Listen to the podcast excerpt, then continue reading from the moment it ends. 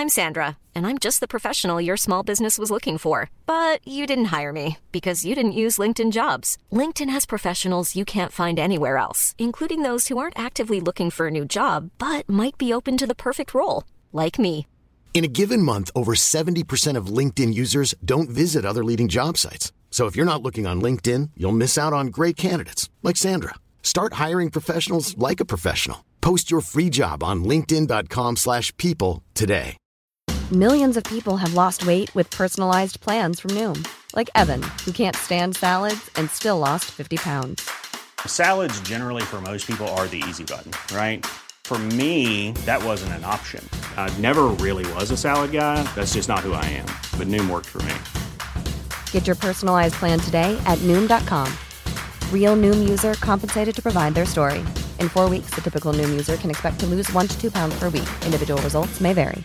Hey, it's Danny Pellegrino from Everything Iconic.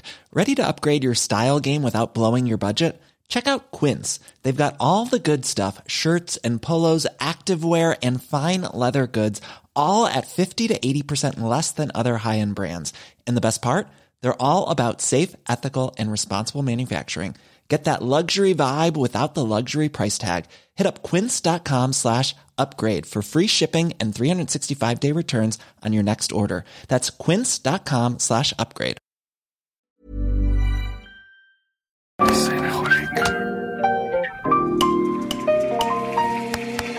Bienvenidos a Designaholic, el podcast que amplifica la conversación sobre la cultura del diseño y las industrias creativas a través de sus protagonistas.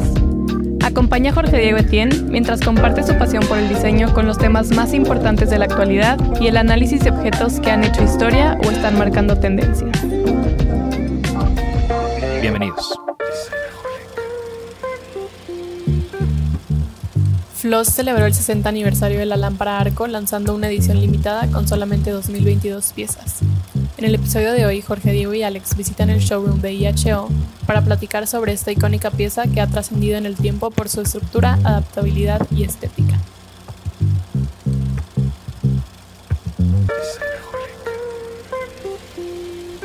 Bienvenidos a un episodio más de que Estamos cerrando la temporada 3 y qué mejor manera de cerrarla que en el showroom de 111, nuestros queridos patrocinadores, que el día de hoy tenemos un producto muy especial, el cual queremos discutir. Como saben, estos episodios cortos. Alex, bienvenido. ¿Qué onda, JD? Alex y yo platicamos en estos episodios cortos de algún tema o alguna cosa que nos esté volando la cabeza recientemente. Y justo es el caso del día de hoy, donde tenemos la famosa, la icónica, la histórica lámpara Arco, diseñada por Achille y Pier Giacomo Castiglioni para Floss en la década de los 60 pero esta pieza tiene algo especial y algo que vale la pena platicar el día de hoy. Así es. Pues sí, vamos a ver la edición especial. Tiene, tiene algunos cambios que hacen muy, muy, muy, muy especial, muy relevante esta, esta edición y otras cosas que se conservan de la pieza original que vamos a platicar. Vamos a empezar platicando un poco de la original okay. para dar contexto y ya de eso podemos hacer muy, mucho hincapié en los pequeños cambios sutiles pero muy importantes que tiene esta pieza de edición especial. Excelente. Pues comencemos por, por cómo arranca este diseño, ¿no? Em, lo hemos platicado en los episodios, hemos ya hablado de, de Aquile Castiglioni y sus hermanos. Em, tenían este estudio, este despacho, ¿no? En la época posguerra de Italia. Muchos de los primeros diseños que obviamente Aquile al tener esa carrera mucho más longeva, digo, un hermano falleció, eh, otro hermano eh, optó por otro camino, entonces eh, muchos diseños se le atribuyen a Aquile o se conocen como diseños de Aquile, pero son colaboraciones con sus hermanos, ¿no? Como es el, caso de la lámpara Arco.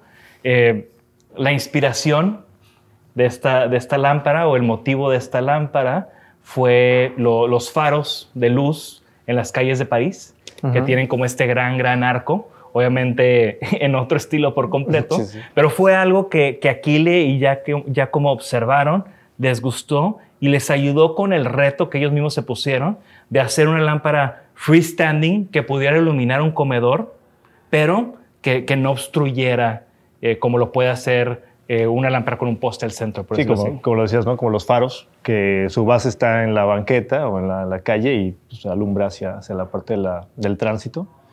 Y pues una, una solución muy eh, original y súper elegante, ¿no? ¿De qué estaba hecha? O sea, ¿cómo empezó el concepto? Empezó el concepto así, pero ¿cómo fueron desarrollando materiales y eso? Pues creo que, digo, de nuevo, es que ya hemos hablado tantas veces de Aquile Ajá. porque somos gran- grandes fanáticos de Aquile y de Floss eh, en el podcast. Eh, pero bueno, vamos a, a ponernos en el contexto de la Italia posguerra, ¿no? Un país con mucha industria, con poco dinero, con muchos diseñadores muy creativos. Obviamente la cultura italiana eh, pues siempre, siempre se ha caracterizado por, por las artes, por, por el diseño, por lo decorativo. Eh, entonces muchos de estos primeros diseños de Aquile, incluyendo la lámpara arco, Ajá. son diseños que tienen, que es como una especie de arte povera, es como una especie de DIY, ¿no? Donde tienes eh, una mezcla de elementos industriales, de elementos austeros, de elementos de procesos muy sencillos. Y Aquile lo que sí es que los combinaba, ya sea con un gesto, con una recontextualización, como puede ser su banquito con, con, la- con el asiento de una bicicleta, o como puede ser el banquito que tiene con Sanota, que es el asiento de un tractor con una base preciosa, que es simplemente un, un perfil de un- una solera de aluminio con una pieza de madera. Que era en términos de materialidad y formal también, ¿no? O sea, porque me refiero a materialidad, eran materiales comunes y a la mano, pero también form- formal, por literal trasladar algunas piezas como estos asientos o piezas comunes o formas presentes en otros objetos que luego los trasladaba, ¿no? Y, y regresando a, a la materialidad de este diseño, pues la lámpara arco original era este bloque de mármol con este gran arco de, de aluminio, muy sencillo, muy Este, eh, acero, acero inoxidable, ¿no?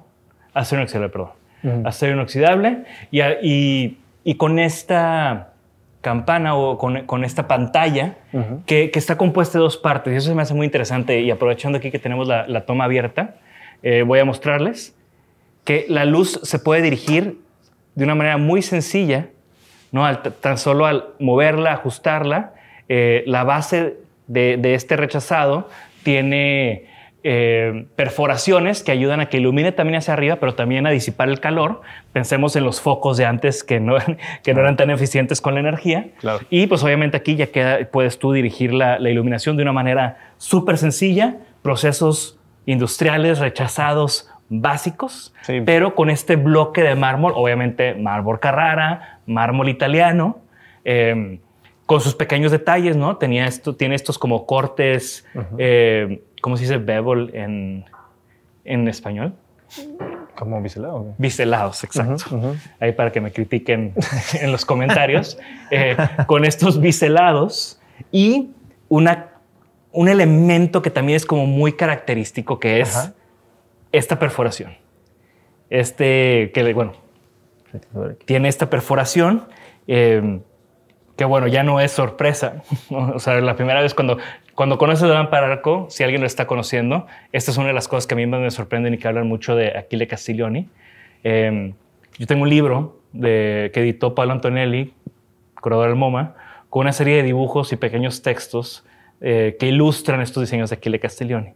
Y no fue hasta que estaba hojeando este libro y que vi esta base con un señor con una escoba atravesada, moviéndolo, que entendí que ese hoyo era para poder mover fácilmente la lámpara.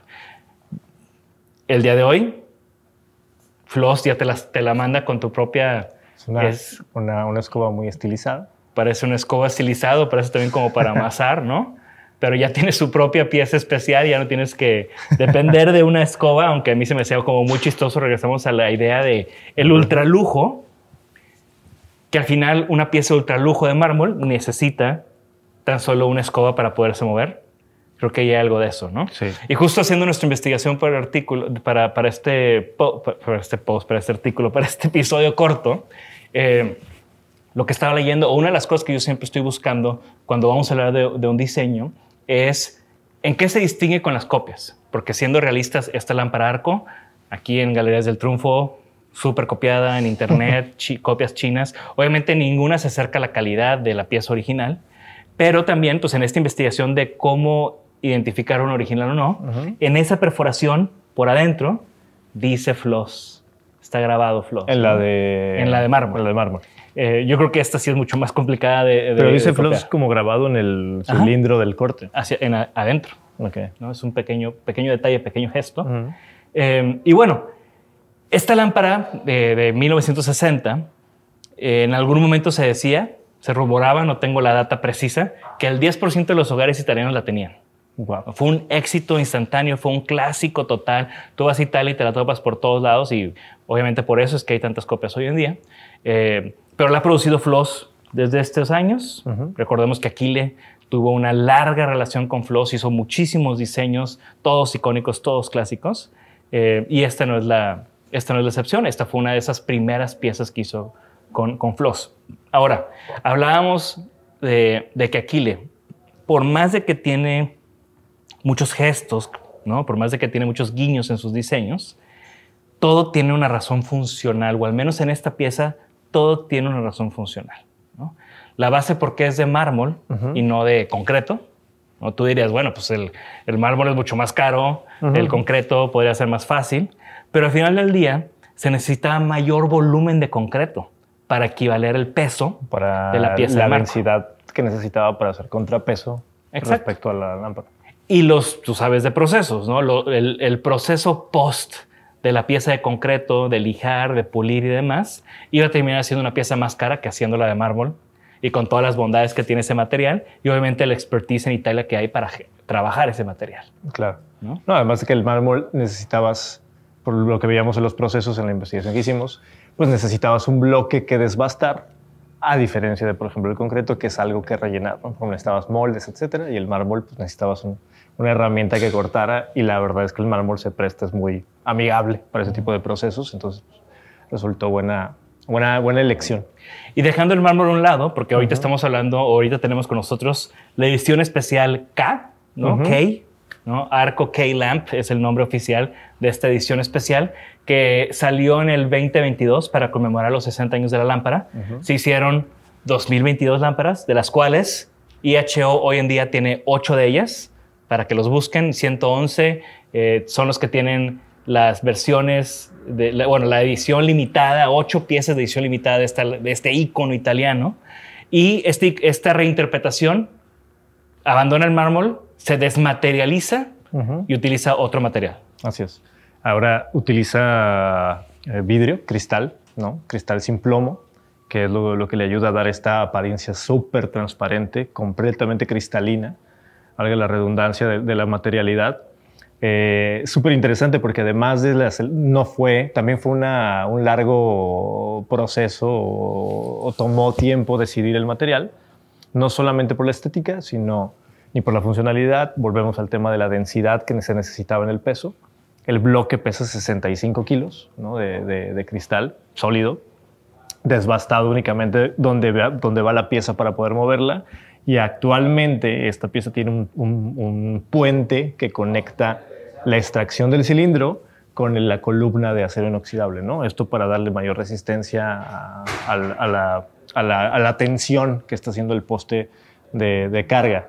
Y no solamente se diseñó la pieza como en el cambio de material, sino también los herramientales y las máquinas se tuvieron que re- rediseñar para poder desbastar y cortar con la, con la, con la parte fina que se necesita en- de, de lo que exige el material, ¿no? En este caso. Porque mantiene los biselados, Exacto. mantiene, o sea, es una copia fidedigna del bloque de mármol, pero ahora en este nuevo material, que también pues es un material mucho más reciclable, por Sí. decirlo así. Así es, como también no solo fue un traslado de la forma y no fue un copy-paste para, para hacer la misma forma en otro material, sino hubo de por medio innovación tecnológica para poder lograr que se vea exactamente igual, en las mismas dimensiones, en las mismas proporciones, con los mismos detalles, pero en un material totalmente distinto y que es eh, el trabajo y el proceso es mucho más limpio, mucho más clean en términos eh, ambientales y de, de reciclaje que lo sería en este caso el mármol que suelta muchísima eh, otro tipo de, de- de rebaba ¿no? o, de, o de scrap. Y aquí ahora sí la producción debe ser súper artesanal, ¿no? Porque para tener precisa, pero artesanal, porque se cuidar el detalle, el mismo material, ¿no? Lograr estas 2022 piezas, pues no es algo fácil que nada más una máquina te vaya a estar sacando los bloques. No, está increíble. Eh, digo, vamos a dejar, supongo, en los show notes algunos eh, links a los videos de los procesos de cómo la, la, fabrican. Está increíble ver las brocas de punta de diamante que tienen que trabajar el, que tienen que perforar el, cristal, porque evidentemente si lo hicieras con una broca normal, pues lo, lo tronaría. Es increíble la, parte en la que están biselando y dándole el pulido final de cómo termina. Es súper satisfactorio ver el video, así que entonces se los recomendamos para que lo, puedan consultar. Pero, pues, el resultado termina siendo algo increíble. Tan solo ver una pieza de este volumen en un ambiente doméstico, ¿no? residencial, tenerlo cerca, pues causa atracción. ¿no? Es súper satisfactorio ver cómo convive con, con las texturas alrededor, porque un, gran cambio creo a nivel ambiente, ¿no? O set que tiene esta edición especial, pues es que el mármol finalmente es increíble, pero creo que hoy en día estamos muy acostumbrados a ver mármol en, diferentes ambientes. Y el mármol finalmente pues, es el material y bloquea la visión hacia lo que hay alrededor. Y esto lo que hace es enmarca ¿no? las texturas. Aquí tenemos una, una alfombra, un, tapete muy, muy detallado, con ciertas líneas eh, que, o cierto patrón, y ahí lo enmarca, ¿no? lo, lo, hace más evidente. Y luego tienes la, la, pared y tienes los muebles alrededor, que creo que eso es un detalle que, que complementa muy bien el ambiente general. Al final genera un, un efecto óptico súper interesante. Y creo que eso es uno, una de las metas y se presta, ¿no? Con esos biselados y con esos cortes, al final se, se, se, se exponencia todos estos efectos ópticos y de luz que pueda tener la base. Y creo que como, y como hemos platicado de, de Aquile y el trabajo de varias piezas que hemos visto, pues es muy satisfactorio. Nosotros que lo hacemos constantemente, por ejemplo, estos mood boards donde juntas un material con otro, nada más lo ves junto y te causa ciertas emociones y trae ciertas sensaciones, pues es un gran ejemplo de algo terminado así, ¿no? O sea, tienes bloque de cristal con una pieza de acero inoxidable impecable, pues nada más con este, con este pequeño encuadre es suficiente como para deleitarte. Sí, y, lo interesante es, o sea, 60 años, bueno, ya 62 casi, ¿no? De, de este icono que sigue vigente, que lo seguimos viendo, que obviamente si hay copias es porque la gente lo sigue buscando y, no les alcanza a unos y otros sí. O sea, es una pieza que, que yo creo que le quedan más de 60 años más en, en los hogares por, por, todo el mundo, ¿no? Sí, sigue siendo total, como muy relevante en el contexto actual, ¿no? En los interiores, en las tendencias de interiorismo. Sigue cuadrando a la perfección y sigue, sigue siendo una una cereza al pastel de cualquier tipo de, ambiente. Y, a mí se me hace muy, o sea, este labor de Floss, este labor de, 111, de, traer estos clásicos a México, ¿no? de mostrar una cara nueva, de esos 60 años de ver la misma lámpara, de repente verla con, con otro material, pues de alguna manera te reenamoras de la pieza. ¿no? Lo vimos también en el capítulo que hicimos, creo que también fue a principios de esa temporada de la silla Pantón, que también fue una serie especial, ¿no? Una pieza igual, igual de icónica, pero que también se le hace una edición, en ese caso se, era la dúo, ¿no? Con dos colores, y, hace que te vuelvas a enamorar de la pieza, que la vuelvas a observar con, con ojos frescos, y creo que eso es algo súper, súper valioso. Totalmente de acuerdo. Pues eso es todo de nuestro capítulo de hoy. Eh, con, cerrando los episodios cortos, el último episodio corto de, esta temporada, de, esta temporada 3, de este año 2023. Todavía nos quedan un par de sorpresas. La siguiente, la siguiente semana tenemos un episodio totalmente diferente. Y eh, después cerramos Alex y yo con otro episodio corto de despedida, de recap del año, para que sigan pendientes de, de, lo que vamos a estar publicando en este mes de diciembre. Todavía nos quedan un par de capítulos. Y agradecer, como siempre, a IHO, a 111, por recibirnos en su showroom, por prestarnos estas piezas que ni Alex ni yo tenemos en nuestras casas. Entonces, siempre es padre venir y verlas en persona y hablar de ellas y compartirlas con todos ustedes. Ya las separamos, ya esto ya no la vamos a llevar. No, pues, Hay ocho, ¿eh? Hay ocho. Sí. Siete, porque esto es nuestro. Pero muchas gracias y pues nada, nunca nos vamos a cansar de los clásicos ni de las cosas nuevas. Entonces, todavía hay muchas cosas más por, por discutir. Muy bien. Y recuerden, eh, la conversación continúa. Eh, los queremos leer en nuestros comentarios, en nuestro canal de YouTube, en nuestras redes sociales. Eh, ¿Ya conocieron a Arco? Estoy seguro que sí. Si hay alguien que no, por favor, comente que no lo había conocido. No lo vamos a juzgar, pero creo que es como una especie rara. y porque aunque no seas diseñador, esta es una pieza que la has visto, que, la has visto, ¿no? entonces queremos eh, escuchar qué opinan. ¿Les gusta más esta versión en cristal que la original de mármol? ¿O la original es eh, unbeatable, por decirlo así? Eh, dejen sus comentarios, vamos a estar muy al pendiente. Y bueno, esto fue Dicenaholic. Gracias, Alex. Gracias, JB. Gracias a Jimena y a Jorge Bryan detrás de las cámaras. nos vemos la siguiente semana.